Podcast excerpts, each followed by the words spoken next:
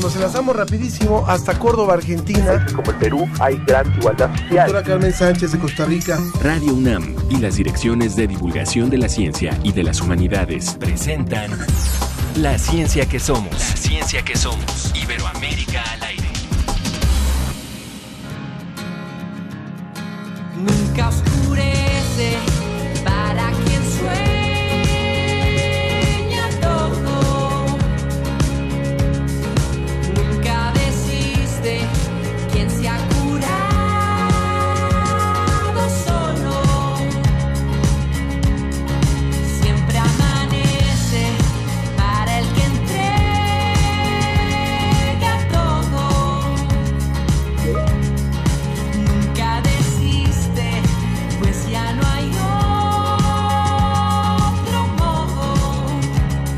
De esta forma escuchamos a Charlie Papa, es un grupo venezolano que está interpretando La Cima y así les damos la bienvenida a la ciencia que somos en este viernes. Escuchemos un poquito más.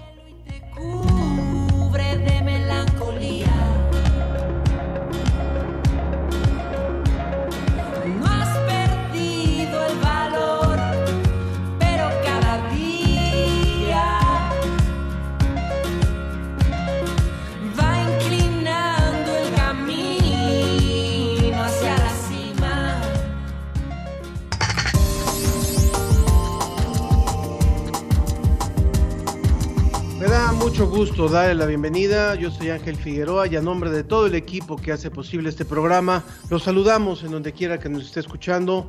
Saludamos muy en especial y quiero saludar hoy en especial a dos, dos amigos ex colaboradores que están ahora eh, reponiéndose del tema del COVID. Bueno, a todos, a ellos, por favor, nuestro pensamiento y nuestra dedicación. Y bueno, vamos, ¿a qué le, qué le vamos a presentar hoy? Utilizando tecnología genómica, científicos de Canadá y Guatemala descubren un ecosistema bacteriano muy complejo y saben dónde en la leche materna. Un complejo bacteriano un sistema bacteriano que nos ayuda. Por decreto presidencial se prohibió el uso de glisofato en México y la red mexicana de periodistas de ciencia nos explica por qué. Durante esta pandemia se han encontrado ustedes o han compartido información falsa saben que es falsa bueno pues hoy hablaremos del daño que puede causar la llamada infodemia y las llamadas fake news.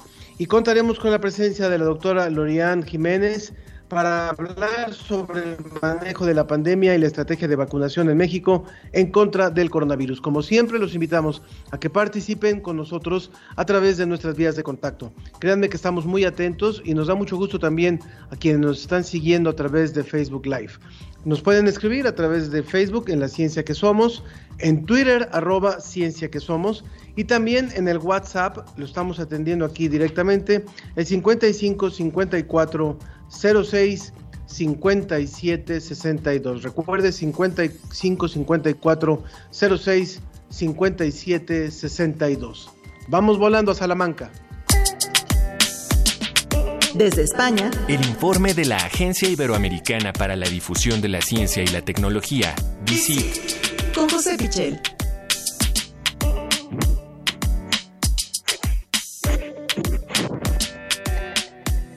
Querido José, nos da mucho gusto darte la bienvenida a este tu espacio también. Saludos hasta allá, hasta Salamanca, en donde nos estás escuchando y desde donde nos estás hablando. Hola Ángel, ¿qué tal? Muy buenas tardes desde España, buenos días para vosotros, como digo siempre. Bienvenido por aquí, como siempre, también, y listos para escuchar la información que nos tienes preparada. Eh, ya anunciamos lo de la leche materna, pero esa es la segunda nota para que el público esté atento. Pero hablemos primero de lo que tiene que ver con futuras misiones de la NASA. Pues mira, eh, este es un eh, trabajo muy interesante que ha salido en una revista especializada en astronomía, Acta Astronáutica, y que tiene que ver con el Instituto de Astrofísica de Canarias de aquí de España, que como sabéis es un importante eh, centro internacional eh, en el que contamos con, eh, con muchos telescopios y, bueno, que, produce una gran cantidad de información científica en el terreno de la astronomía. Pero en este caso, este artículo viene un poco a recoger las conclusiones de una reunión de expertos de la NASA en la que ha participado como digo, el Instituto de Astronáutica de, Astrofísica de, Canarias. Eh, está relacionado con el tema eh, casi filosófico de encontrar civilizaciones. ¿Cómo podríamos encontrar civilizaciones extraterrestres? Eh, es un viejo dilema si estamos solos en el universo o estamos acompañados y cómo encontrar mm, una vida inteligente si es que existiera más allá de nuestro planeta o de nuestro sistema solar.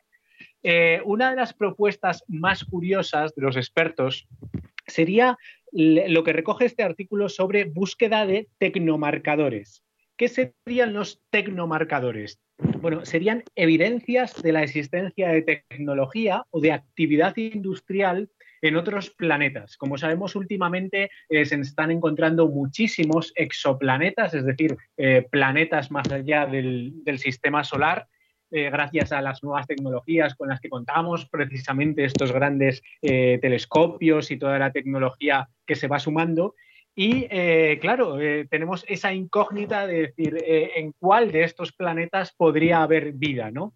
Bueno, pues lo que dice este artículo, que es, tiene sencillamente bastante lógica, es que podríamos fijarnos, podríamos concentrar esa búsqueda en la detección de satélites artificiales o de gases que eh, serían indicios de actividad industrial, gases que serían indicios de contaminantes industriales. Es un poco lo que viene a pasar también en nuestro planeta, ¿no? Al fin y al cabo sería una extensión de nuestra propia tecnología. Pero aparte de eso, eh, también especulan con la posibilidad de que otras civilizaciones hayan desarrollado grandes plataformas de ingeniería espacial lo que se llamaría megaingeniería espacial. Por ejemplo, escudos contra hipotéticos cambios climáticos que se estuvieran produciendo también en otros planetas. O incluso eh, grandes plataformas en forma de esfera, por ejemplo, para aprovechar la luz solar, la luz que les dieran sus propias estrellas, igual que nosotros recibimos nuestra luz del sol.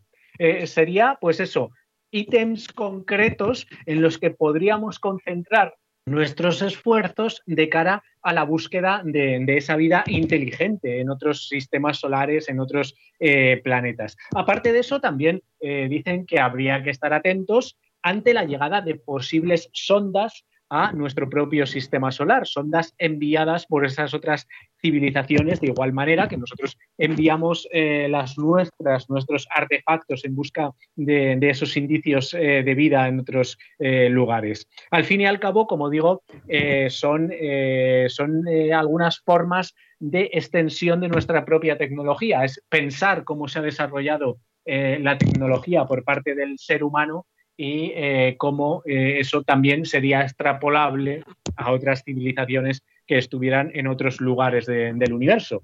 Aunque los científicos también recuerdan que lo más probable, eh, lo más fácil sería encontrar formas de vida simples, es decir, formas de vida microbianas y no sabemos hasta qué punto en, otros lugares se ha podido desarrollar una forma de vida más sofisticada como para dar lugar a esas tecnologías, pero desde luego sería un hallazgo muchísimo más interesante todavía.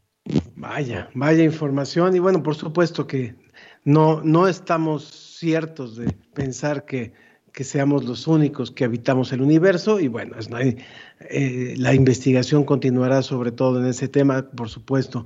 Bueno, vámonos ahora sí, eh, José, al tema que tiene que ver con la leche materna. Sabemos y a veces bueno, se nos olvida que una gran parte de lo que compone nuestro organismo son bacterias y las bacterias no son específicamente malas.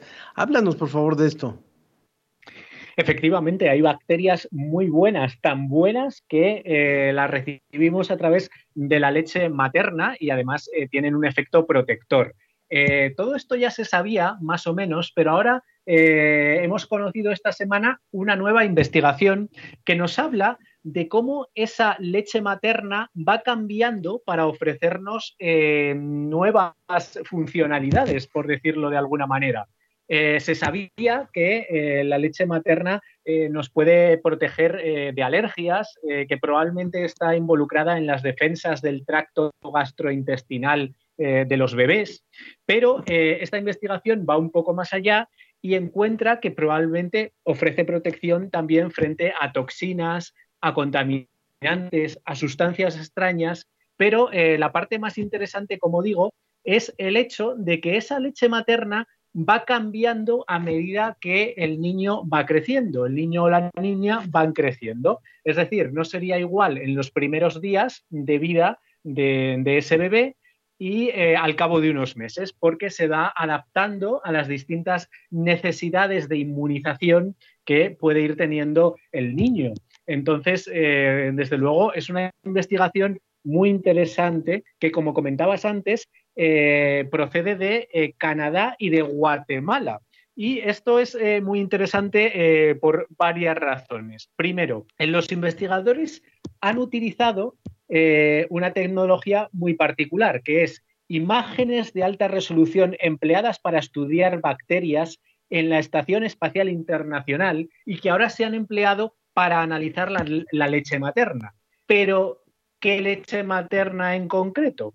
Pues se han ido hasta comunidades rurales de Guatemala, eh, de, una etnia maya, que eh, tienen la particularidad de que eh, retrasan muchísimo la lactancia materna, es decir, siguen dando de mamar a sus bebés hasta más allá de los seis meses que habitualmente eh, recomienda la Organización Mundial de la Salud. Esto no suele suceder en muchos países de altos ingresos, en muchos países occidentales, en los que la lactancia eh, materna dura apenas eh, unas semanas o se restringe a los primeros meses de vida del bebé. ¿no? Entonces, por eso les había interesado tanto a los investigadores estudiar ¿Qué ocurre eh, en otras culturas? Que e, es posible que el conjunto del microbioma de la leche materna, el conjunto de bacterias que aporta esa leche a eh, la protección del niño sea diferente en, sí mismo, porque estamos hablando de otro tipo de vida, y también era interesante por este factor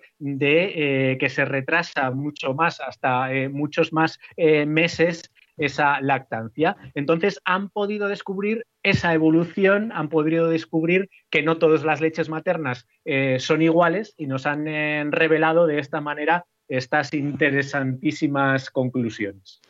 Qué importante. O sea, en, zonas como Guatemala, de, seis, de, de 109 a 184 días de lactancia promedio. En cambio, en los países de América del Norte, de 6 a 46 días y ahora sí se pueden ver las grandes diferencias que hay entre unos niños y otros, unos seres y otros. Muchísimas gracias, José, como siempre, por esa información y esperemos que vaya todo mejor por allá, por España. Bueno, pues poco a poco, poco a poco intentamos eh, ver la luz, intentamos ampliar la cobertura vacunal eh, que nos ofrecen todas las vacunas eh, ya disponibles eh, frente al COVID. En este momento, bueno, esta misma semana se aprobaba en la Unión Europea, en la Agencia Europea del Medicamento, la cuarta vacuna, la de Janssen. Entonces ya tenemos a nuestra disposición cuatro vacunas eh, diferentes. Esperamos que esto acelere muchísimo la, mm, cobertura vacunal de la población y eh, en pocos meses vayamos recuperando un poco el pulso de la actividad social y económica. Muchas gracias, muchas gracias José, así lo esperamos y lo esperamos también para todos los otros países. Como siempre, un gusto tenerte y un abrazo para ti y, y el agradecimiento por la colaboración de la agencia eh, DICIT, que participa con nosotros semana a semana. Muchísimas gracias, Ángel. Hasta el próximo viernes. Un saludo para todos. Porque la cobertura de COVID-19 requiere ciencia.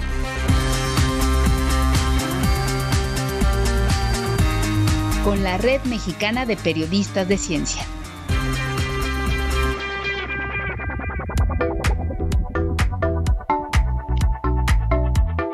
Muchas veces cuando tenemos alguna colaboración y se nos acaba el tiempo, decimos, eh, esperemos pronto poder retomar este tema. Y para que vean que sí cumplimos, eh, recuerdo que hace muy poco tuvimos a Daniela López, que es periodista y que eh, forma parte del Nodo Oaxaca de la Red Mexicana de Periodistas de, de, Ciencia y se quedó, se quedó a medias una colaboración que estaba haciendo con nosotros y donde nos iba a hablar acerca justamente del glisofato que ya en México había quedado prohibido.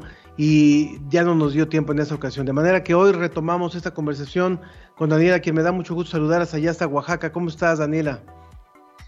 Hola Ángel, qué gusto saludarte nuevamente a vos y a toda la audiencia de la ciencia que somos. Y sí, esa vez había quedado en el tintero esta noticia que no tiene que ver con COVID-19, pero tiene que ver con eh, el momento y, las, y, el contexto en el que estamos, eh, que transitamos. Y justamente el tema... Eh, tiene que ver con que el primero de enero entró en vigencia un decreto presidencial que prohíbe el uso de glifosato y la siembra de maíces transgénicos en México. Esta prohibición tiene como objetivo que durante, desde 2021 a 2024 pueda eh, paulatinamente eliminarse el uso de glifosato en el país. Sabemos que en muchas zonas del país todavía se siguen utilizando y se utilizan a veces en grandes cantidades estos agroquímicos y entonces la idea es que pues México sea el primer país en la región en dejar de utilizar este, este, este esta sustancia. Em, ¿Qué sucede con esto? Bueno, en la ciencia genera contradicciones. Sabemos que los, los agroquímicos eh, muchas veces eh, están, están eh, ligados al desarrollo tecnológico y al desarrollo y al avance tecnológico, sobre todo, por ejemplo, en áreas que tienen que ver con la biotecnología.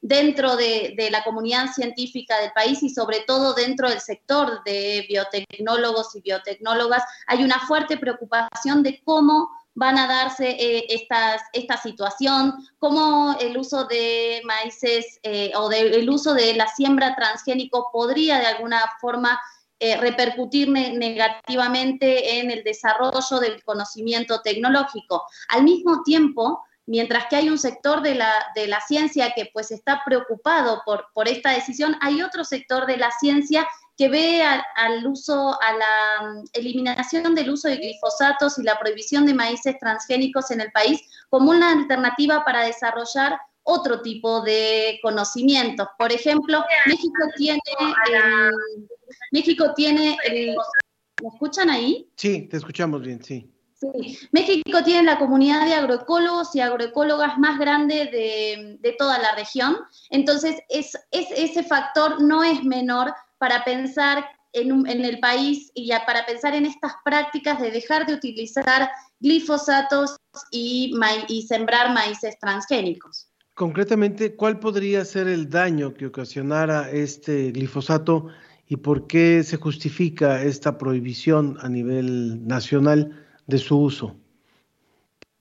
Algunos estudios lo que, lo, que, lo que dan evidencias son de varias cosas. Por un lado, es la degradación del suelo, ¿no? El, uso excesivo de agroquímicos lo que genera es que haya realmente un impacto negativo sobre las sustancias que permiten al, naturales, que permiten a los, a los a, la siembra poder, eh, poder crecer, a los, a, los, a los cultivos.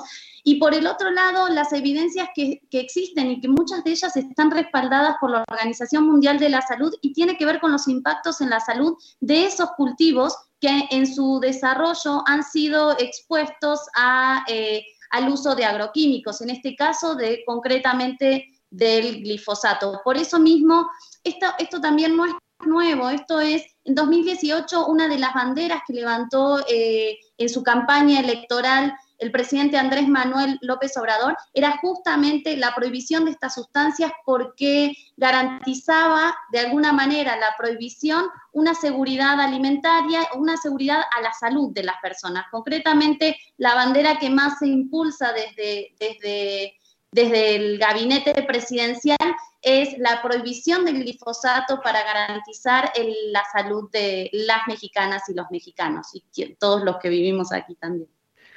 Bueno, pues creo que queda mucho más claro y qué bueno que pudimos retomar este tema porque finalmente es una decisión importante, es una decisión fuerte, donde investigadores tienen mucho que decir y donde hay, investigación de por medio y vamos a ver que, cómo se va implementando esta erradicación de, del uso del glifosato en nuestro país. Muchas gracias, Daniela López, quien es eh, justo parte de la, de la Red Mexicana de Periodistas de Ciencia y que también es integrante de la Red Argentina de Periodismo Científico, que ha estado hoy con nosotros nuevamente desde Oaxaca. Muchas gracias. Gracias a ti y a todo tu equipo, Ángel. Un abrazo hasta Oaxaca. Gracias.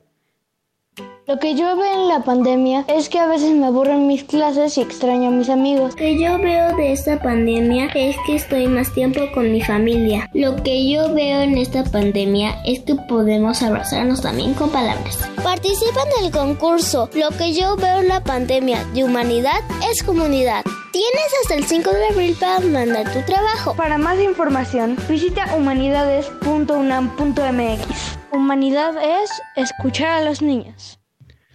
Bueno, pues justo les acabamos de, de, poner este promocional que ya lo habíamos presentado en otra ocasión y está aquí con nosotros uno de los, de los niños que participan justamente en esta promoción. Mateo, yo quisiera que tú le recordaras al público por qué es importante que los niños expresen lo que han sentido durante la pandemia. Porque... mm, ¿Cuáles han sido los sentires más importantes? ¿Qué es lo que más has experimentado al no ver a tus amigos, al no, al no poder eh, jugar con ellos, al no poder salir? Pues este, varios niños han sentido tristeza, algunos este, como miedo. Yo he sentido que extraño mucho a mis amigos. Y eso se puede eh, presentar a través de un dibujo, a través de un texto y poderlo comunicar a quienes. A los adultos mayores. A los adultos y a los adultos mayores. Muy bien, pues muchas gracias por esta invitación que hace Mateo hoy a los demás, a los demás niños y a los papás de los niños para que les digan que participen en este concurso. Bueno, vamos rápidamente a nuestra siguiente sección, a nuestra siguiente entrevista. La, La ciencia, ciencia que, que somos. somos. Iberoamérica al aire.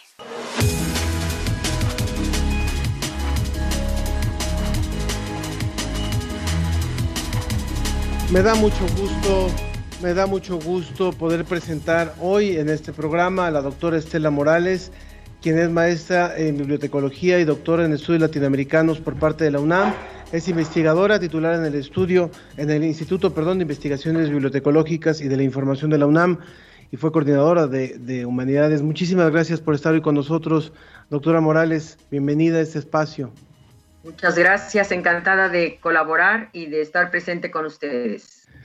Eh, muchas gracias. Hemos querido invitarla, doctora, para hablar de este tema que es muy importante, en donde incluso la Organización Mundial de la Salud eh, ha determinado el concepto de infodemia para no para hablar de, de esta información que no es verídica y se habla mucho también de las llamadas fake news.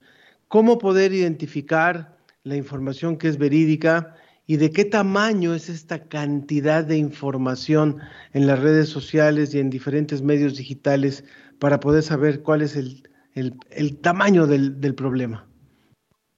El tamaño del problema lo define precisamente esa palabra que usted ya mencionó, que acuñó la OMS, infodemia. O sea, es una epidemia, es algo global de que estamos inundados de noticias falsas, llama, comúnmente llamadas fake news, que viene del inglés, pero que nos inunda por varias razones. Aquí tenemos que pensar que este fenómeno no es nuevo. O sea, si ustedes recuerdan la historia, pues había el chisme, el rumor, y todo esto es parte de esas fake news. ¿Qué pasa ahora? Que estamos inundados de una tecnología que nos facilita vivir y convivir con la información. Y esta tecnología, ¿qué es lo que hace? Pues que nos potencia todas las posibilidades de a través de la red, a través de la web, a través de lo que ustedes quieran, poder llegar o transmitir eh, noticias que no son realmente o la mayoría de veces verdaderas. Conviven con la verdad, pero eh, no lo son. Ahora, ¿cómo evitarlo? Usted me pregunta, ¿cómo evitar estas fake news? Bueno, hay procesos muy eh, largos entre ellos podríamos, y además como es tanto el problema ya, que no sabe usted lo que está leyendo, si es real o es mentira. Es decir, llegaron las vacunas ayer y no llegaron. No van a llegar las vacunas y eso es falso porque ya están en camino y van a llegar. Bueno, todo eso es porque eh, tenemos también, así como la tecnología nos facilita difundir, diseminar esas noticias falsas, Asimismo, la tecnología ha creado instrumentos que usan las grandes redes, Google, Facebook, todas las que usted me quiera mencionar, para ir cotejando, comparando con otras fuentes para saber cuál es la noticia falsa y cuál, aunque se repita mucho, es verdadera. Aquí también podríamos decir aquella, aquel dicho que si dices tantas veces una mentira se vuelve verdad. Ese es el gran riesgo, de que lo busquemos por varios lados y nos repitan la noticia. Pero ese servicio que nos están dando de verificar la información no es confiable. Aquí todo tiene que ver con la verificación y la comparación. Pero eh, hay algo que, es lo que yo defiendo. Nos pueden ayudar todos los eh, software que, que, se desarrollen, todos nos pueden ayudar. Es más, la prensa, si ustedes están, por supuesto, relacionados con ella, hay diarios que tienen un servicio de verificación de sus noticias, de que lo que están diciendo viene de una fuente eh, probable, probada, ¿sí? Eso está muy bien.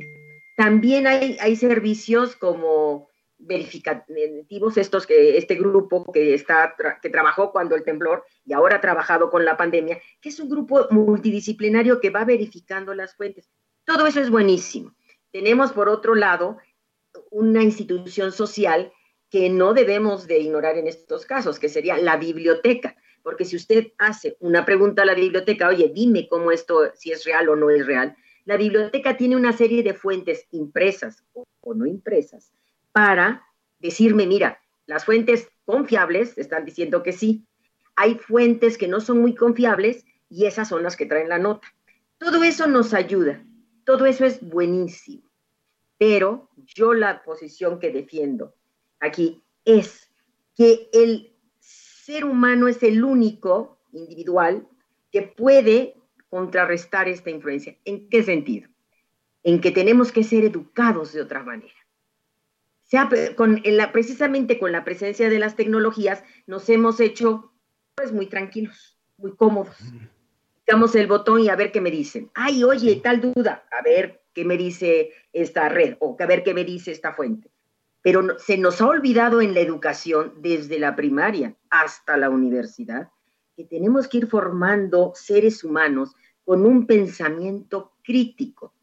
Seres humanos que se cuestionen desde los niños. No hay un niño más maravilloso, se acuérdese usted si tiene, no sé si tiene niños chiquitos, pero si los tiene o tiene sobrinitos, la maravillosa posición natural de un niño cuando está en la edad del por qué. Eso es lo que tenemos que comentar. Esto y por qué. Esto por qué. Y esto para qué. Y esto cuándo sucedió. Esa educación es la que nos va, hablando ya con la infodemia, nos va a inmunizar de las noticias falsas. ¿Sí? Porque al hacernos nuestras preguntas, nosotros nos vamos a ver obligados a buscar en otras fuentes, a verificar que lo que se diga es realmente lo que existe. Y ayer me llegó una caricatura, de, claro, no es original, pero se utilizó a Mafalda. Y me pareció genial, no se las puedo pasar porque no estaba, no pensé que había transmisión. Y las preguntas que se hace Mafalda es, están inventando edificios inteligentes, están inventando ordenadores inteligentes, están inventando eh, electrodomésticos inteligentes, coches inteligentes. Y Mafalda que es una sabia, se pregunta, y digo yo, ¿no es más fácil invertir en educación y tener personas inteligentes? Yo creo que en esa, en esa caricatura de Mafalda está mucho de la solución a estas noticias falsas. Pero no hay una, una, una, solución de un día para otro, porque usted comprenderá que el proceso de educación, por eso es proceso, porque va desde la infancia, lo vamos llevando a la adolescencia y a, la universidad y el proceso educativo continúa toda la vida. Entonces, esa es la única manera que tengamos una sociedad proactiva, una, una sociedad inteligente, que se cuestione todo lo que sucede a su alrededor. Claro, usted me va a decir, bueno, esa solución va a, estar, va a tardar años. Sí, pero hay que invertir desde ahora. Ahora, sí tenemos, tenemos maneras de, de, de, de, sobrellevar el caso. Como le digo, seguir invirtiendo y, y, eh, y si usted ve eh, todos estos Facebook, Google y todos los demás, las redes eh, científicas, porque también hay redes eh, académicas, están invirtiendo en procesos de verificación, ¿sí? sí. Porque no hay de otra. Tenemos que buscar ese, esa, esa verdad que tenemos, entrecomillada, o esa nota que tenemos, a ver, verificarla en dos, tres fuentes.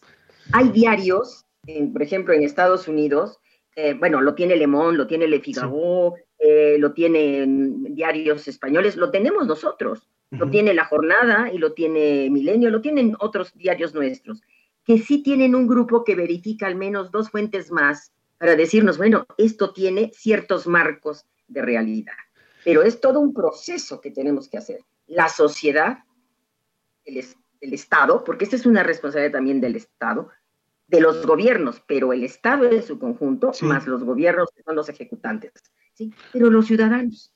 Claro, Nosotros claro. no podemos aislarnos de esa responsabilidad. Estamos, estamos conversando con la doctora Estela Morales, maestra en bibliotecología y también parte del Instituto de Investigaciones Bibliotecológicas y de la Información de la UNAM. Y bueno, ahora que habla usted de Mafalda y que habla de los niños y de, de los porqués, bueno, me hace pensar también por qué justo la Dirección de Divulgación de la Ciencia tiene un programa que se llama Preguntamos porque somos niños. Y justamente claro, es, claro. es con, ese, con ese énfasis de no perder el sentido crítico y de fortalecerlo. Y además hay algo que es muy importante, algunas estadísticas que son brutales, como en un, en un mes, por ejemplo, el año pasado, en el mes de abril, se subieron más de 360 millones de videos a YouTube con la categoría de COVID-19 y en marzo de este año estamos hablando de 550 millones de tweets que incluyen términos como coronavirus, como COVID-19, como pandemia.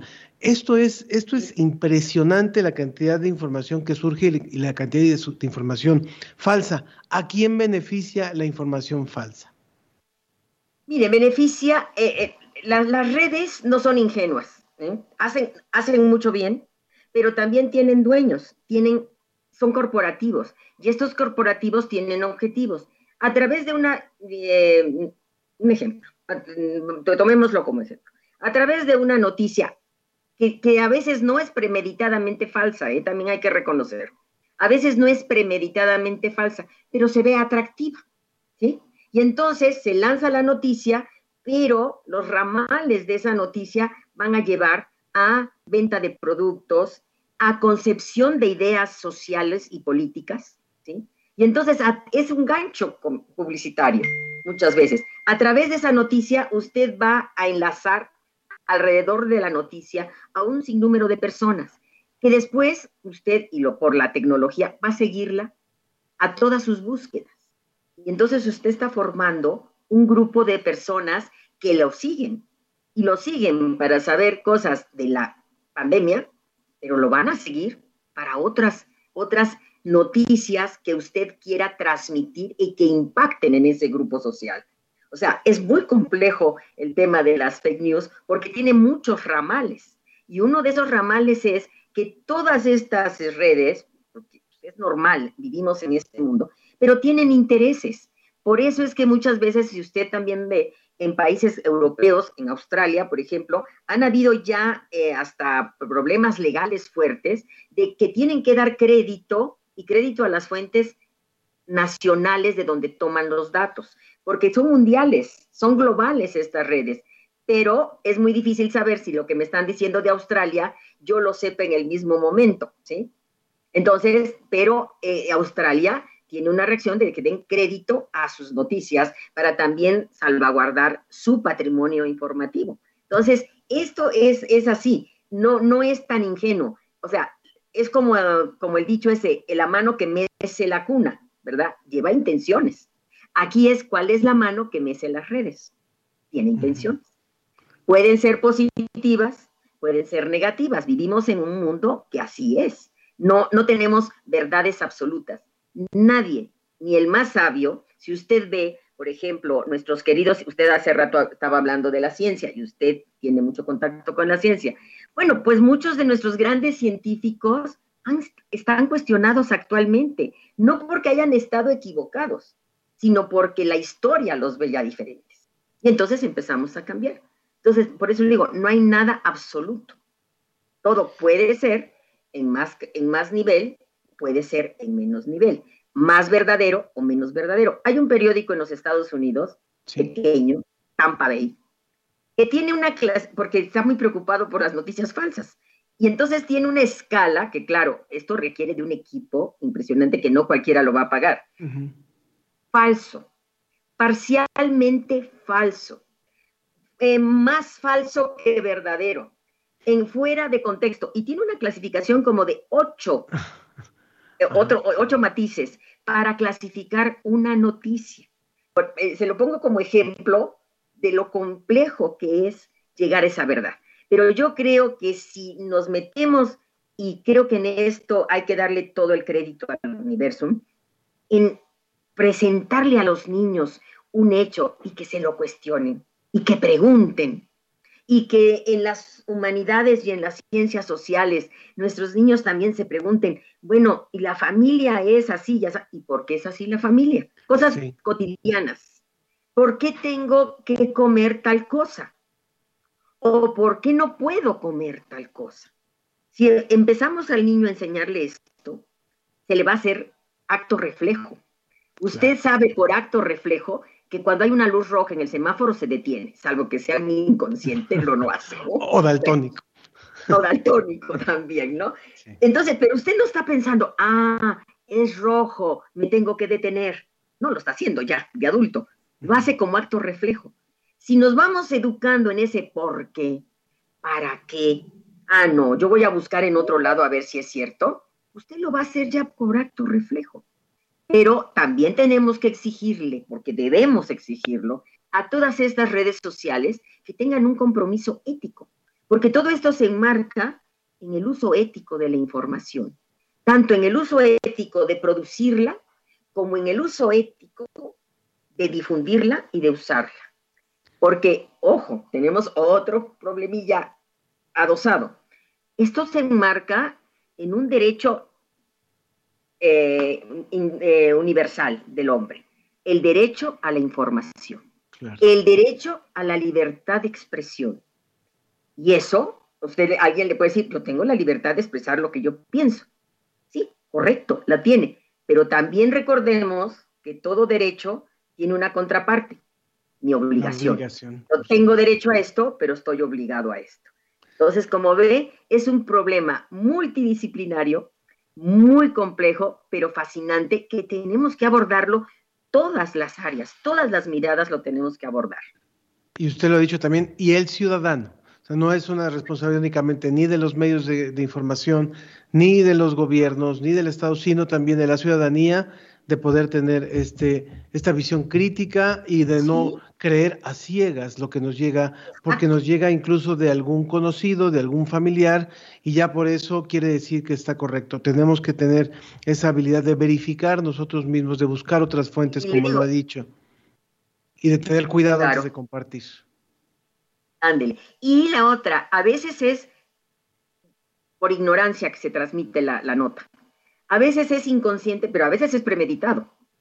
¿sí? O sea, esa noticia falsa también tiene esas, esas, esas, esos matices. Y también tenemos que eh, descifrarlo. Eh, usted ya no le tocó, porque usted es un joven que ya no le tocó, pero antes los niños, y todavía lo hacen en algunos programas de lo que se llamaba el teléfono descompuesto. Claro. Usted dice una cosa, una frase, el que sigue ya le quita algo, el otro le agrega algo, y cuando llega al final, es nada tiene que ver con el principio. Eso pasa con las noticias falsas, las que no son premeditadas, ¿me entiende? Pero estamos imbuidos en eso. Y sí hay que reforzar, tenemos que, los ciudadanos tenemos una responsabilidad. Mire, algo que quiero mencionar que no es propaganda, por ejemplo, el INE, ahorita que hablamos de la responsabilidad del ciudadano, está teniendo, tiene unos este, spots, unos eh, anuncios que, que, que, van en ese sentido, verifica, Consulta otra fuente. Y eso creo que es muy importante, pero eso lo tenemos que hacer en todos los niveles. Pues el ciudadano, pero el niño. Pues yo le quiero agradecer muchísimo, doctora Estela Morales, por esta, por esta conversación. Creo que queda muy, muy claro lo que entonces representa esta infodemia, lo que representan las fake news.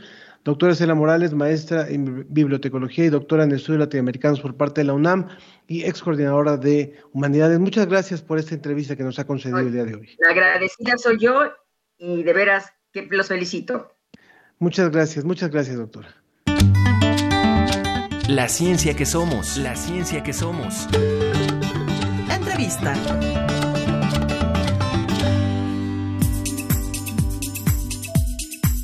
Justo acerca de este tema, Tela en Twitter decía, la mejor defensa contra las fake news es la educación y la cultura que forman pensamiento crítico, pues nos llevan a cuestionar e investigar, echando abajo la idea de que todo lo que exhiben los medios es verdadero. Muy cierto, muy, muy cierto, y muchas gracias por participar. Los invitamos a que sigan participando a través de Facebook La Ciencia que Somos, en Twitter arroba Ciencia que Somos y en el WhatsApp 5554 06 57 62. Ya está con nosotros una buena, conocida en nuestro programa y, que ha colaborado en muchas ocasiones, la doctora Lorian Jiménez Five. Ella es eh, doctora en ciencias médicas con especialización en microbiología por la Universidad de Harvard.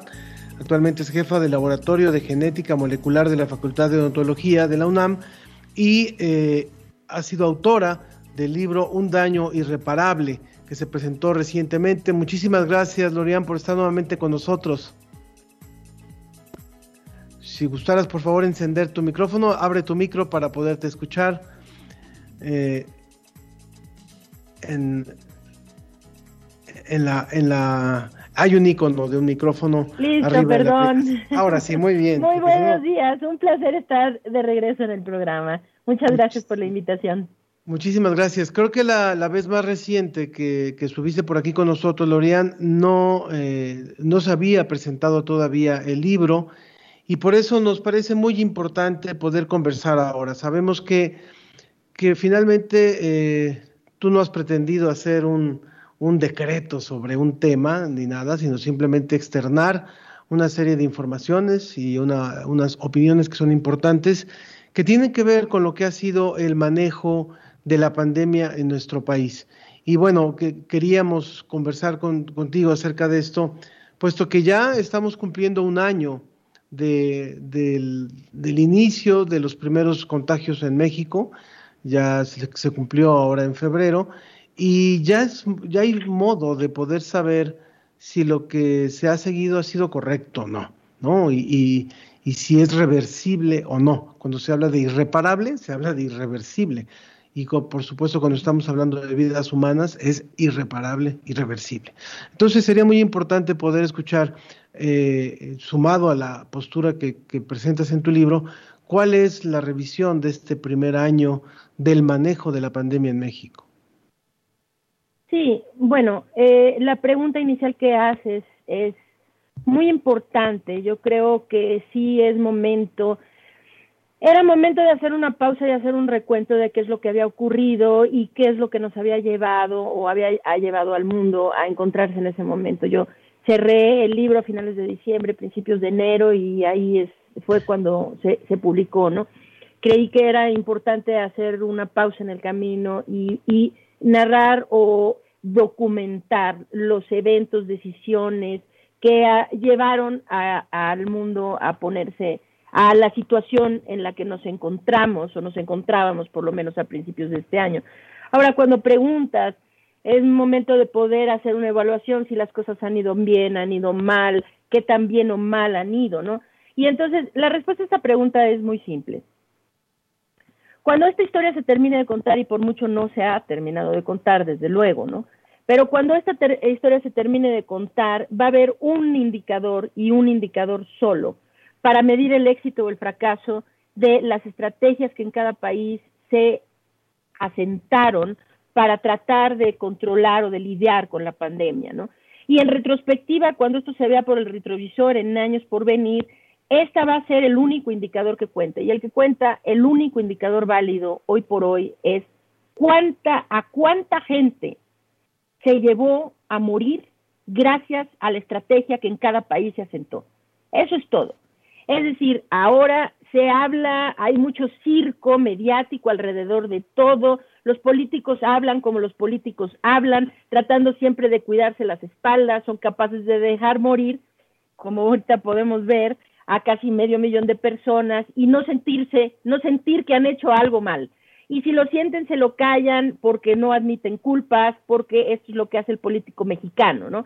Antes que nada, cuidar su posición y olvidarse de todo lo demás. Entonces, lo que hoy en nuestro país ha pasado, y esto, pues, ok, a ver, el día de hoy o de ayer, vamos a decir, nuestro país estaba sumando 193.142 defunciones por COVID-19 en cifras oficiales. Si consideramos el exceso de mortalidad, que es una cifra, es un factor de 2.57 para obtener el número real de personas que han muerto en nuestro país, nada más así para que la gente lo sepa, al día de ayer, tomando este indicador que la propia autoridad admite que es válido y cierto, ¿sí? el de 2.57, en nuestro país han muerto 496.374 personas. Escuchen bien esa cifra, 496.000 personas por COVID-19. Quiere decir que estamos a punto de alcanzar una cifra de medio millón de, de, de defunciones por esta enfermedad en el transcurso de un año. Menos de un año, porque en México el 18 de marzo fue el día que se reportó la primera, quiere decir que no hemos cumplido un año. Entonces, eso el día de hoy nos está dejando en la tercera posición a nivel mundial en términos de los peores países que han manejado la pandemia. Si consideramos el exceso de mortalidad, de hecho, estamos por encima de Brasil, queriendo decir que somos el segundo país con mayor cantidad de muertes a nivel mundial. Entonces, cuando se pregunta uno, ¿se ha hecho bien, se ha hecho mal? La respuesta es se ha hecho muy mal, porque se ha permitido morir a más de medio millón de personas y eso hoy por hoy es el único indicador que importa. Ese es el indicador que importa. Se debió de haber hecho lo necesario y suficiente para disminuir la pérdida de vidas. Es decir, ¿hubiéramos podido tener cero muertes? Evidentemente no, pero tener medio millón es una cifra atroz que va a marcar a nuestro país por el resto de nuestra historia. Eh, creo que aquí hay una verdad muy importante, es decir, cada país tiene condiciones diferentes, cada país tiene una densidad poblacional diferente. Hace un par de semanas tuvimos por aquí a Gonzalo Moratorio de Uruguay, que ha sido reconocido, que eh, tú lo ubicarás muy bien, ¿no? Como, como, un, como un impulsor de la estrategia en el caso de Uruguay, y sabiendo que Uruguay tiene una población muchísimo menor que nosotros, su número de muertes a, la fecha son 683 personas que han muerto. Y esto obviamente habla no solamente de que sean mucho menos que nosotros, sino que se han seguido otras estrategias. Y frente a los números, creo que hay cosas que son muy evidentes, o sea, no, no, no hay forma de darle vuelta a los números. Yo creo que ahí hay una, una razón muy importante de, para considerar. Yo te preguntaría, eh, Lorian, eh, para ir, ir cerrando, desgraciadamente que nos, nos vamos acercando a la recta final del programa, ¿sirvió de algo presentar este libro? Más allá de las reacciones encontradas que, se, que generó, que, que yo creo que tú las sabías que iban a, a venir, pero ¿sirvió de algo eh, al, al poder incentivar una reflexión de lo que estábamos haciendo como estrategia y de lo que ahorita vendría a ser la estrategia de vacunación? Sí, creo que sí sirvió de algo. No sirvió necesariamente para lo que yo pensé que podía servir. Yo llevo más de un año alzando la voz, haciendo, recalcando cuáles son los errores que se están cometiendo en el, en el manejo de la pandemia, dónde se podía rectificar, dónde se podía actuar mejor, dónde habían oportunidades de mejora, dónde de plano habían francos errores, etcétera. Todo ha caído en oídos sordos, ¿no? El libro finalmente, pues inicialmente uh, de forma muy ingenua pensé, se publique el libro y a lo mejor van a decir, no, pues sí, mira, todo lo que vamos a hacer las cosas mejor. Claro, no, todo esto cae en oídos sordos, porque no cae en oídos de científicos ni de gente responsable, que responsablemente está llevando la, eh, vamos a decir, las políticas de salud pública de nuestro país durante la pandemia. Cae en oídos o, u ojos, pues, de los políticos, que pues les interesa un comino todo, ¿no? Entonces, más que mantener su posición. Ahora, ¿ha servido de algo? Creo que sí, y esto me da muchísimo gusto. Ha servido en primera instancia, creo, para concientizar de realmente qué es lo que nos ha traído a este punto. Es decir, que se ha hablado de, ahorita se estaba hablando en el segmento anterior sobre fake news, ¿no? Y, la, la infodemia y la fake news que tanto el gobierno habla de ella es curioso que precisamente la mayor cantidad de infodemia con relación a la pandemia provenga precisamente de las autoridades, ¿no? Decirle a la gente, esto era inevitable, así pasa cuando hay pandemia, ¿no? No, perdón, no, no era inevitable, hay que ver los casos de Singapur, de Taiwán, de Vietnam, de, o sea, ya hay una lista gigantesca de pacientes que lo han, de pacientes, de, De países, países. que lo han hecho extraordinariamente bien, con muy poco pérdida de vida, con muy poco impacto social, económico, etcétera, en sus países. Entonces, sí, claro, que había muchas maneras de hacerlo y esto no era inevitable. Estamos en la situación en la que estamos directamente relacionados con las, con las decisiones que se han tomado para gestionar la pandemia. Ahora, creo que ha servido en dos vertientes. Uno, en que se ha hecho conciencia de esto, en que en realidad todo esto es consecuencia de las decisiones que se han tomado, ¿no? Esto es primer punto. Y el segundo es este, que es el que me conmueve a mí en lo personal muy profundamente, que creo que hay muchas personas que sus voces sienten que no han sido escuchadas. Es decir, en nuestro país estamos viviendo una cantidad de pérdida de vidas increíblemente lamentable. Es decir, es histórico. Lo único similar a esta cantidad de muertes ha sido la Revolución Mexicana. Hay que ponerlo en contexto. Es decir, si ponemos, si sumamos todos los desastres naturales del último siglo, la pandemia gana en términos del número de muertes. Es decir, más que todos los desastres naturales del último siglo juntos.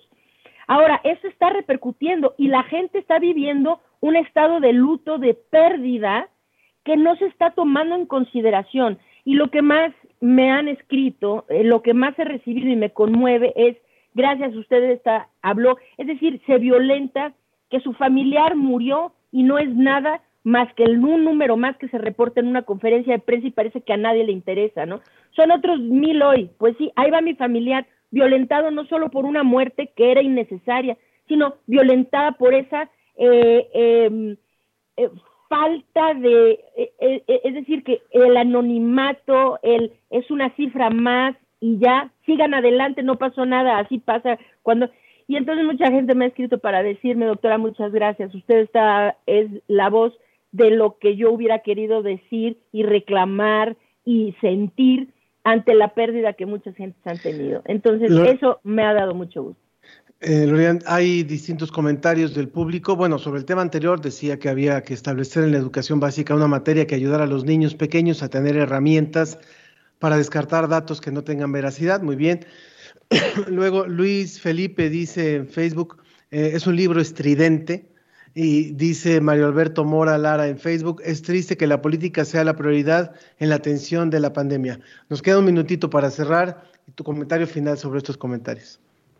Sí, claro, digo, cada quien es libre de tener la opinión que sea, o sea, es decir, pues sí, mientras sean opiniones verdaderas, es decir, que cuando la crítica se enfoca en vamos a descalificar a esta persona porque no nos gusta lo que dijo, pues eso no tiene, es decir, no tiene ningún sentido constructivo ni aporta absolutamente nada.